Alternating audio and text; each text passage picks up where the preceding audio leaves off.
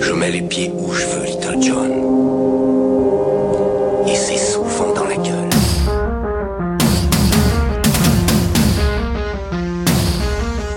Il en manquait un et c'est fait Henri Guénaud, ancienne plume de Sarkozy, on dit plume euh, sans doute parce que ses discours nous prennent pour des pigeons. Hein. Les vrais écrivent au stylo bille, demande à Keneton, même si lui te répondra que le bic ne fait pas le moine.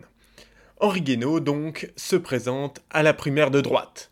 Et comme ils étaient déjà 11, on sait désormais quel cinéma ils vont nous jouer cet été chez les Républicains. Ce sera les 12 salopards. À défaut toutefois de désinguer des généraux nazis à coups de machine gun, nul doute qu'ils décimeront l'autre dans une joute à la surenchère acharnée avec Marine Le Pen et Manuel Valls, pour qui, rappelons-le, la présidentielle se jouera sur la bataille culturelle et identitaire, comme il l'a dit lors d'un colloque sur l'islamisme en avril dernier.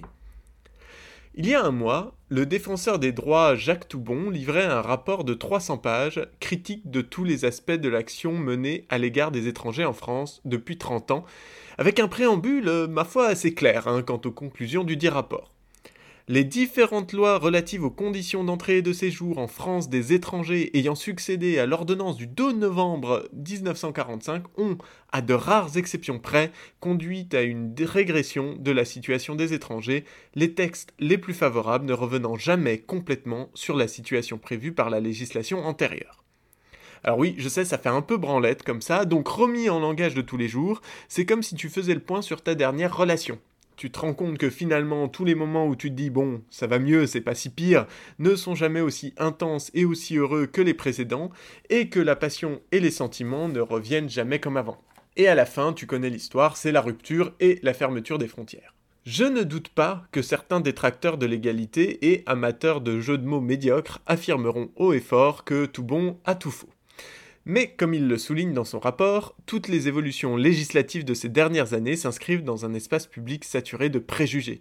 On fustige les appels d'air pour des clandestins ou des migrants économiques, et 2017 risque d'alimenter grave les fantasmes les plus bleu marines. Tout ça parce que d'aucuns craignent que l'on perdate, oui c'est une conjugaison que j'ai inventée, que l'on perdate donc une identité nationale dont le caractère unique et indivisible n'existe que dans leurs fantasmes réactionnaires. On veut cramer les voiles alors que personne ne s'est jamais offusqué du port du costard pour les banquiers, quand on fait difficilement pire comme symbole d'asservissement des dominés par les dominants, et c'est pas Macron qui me contredira.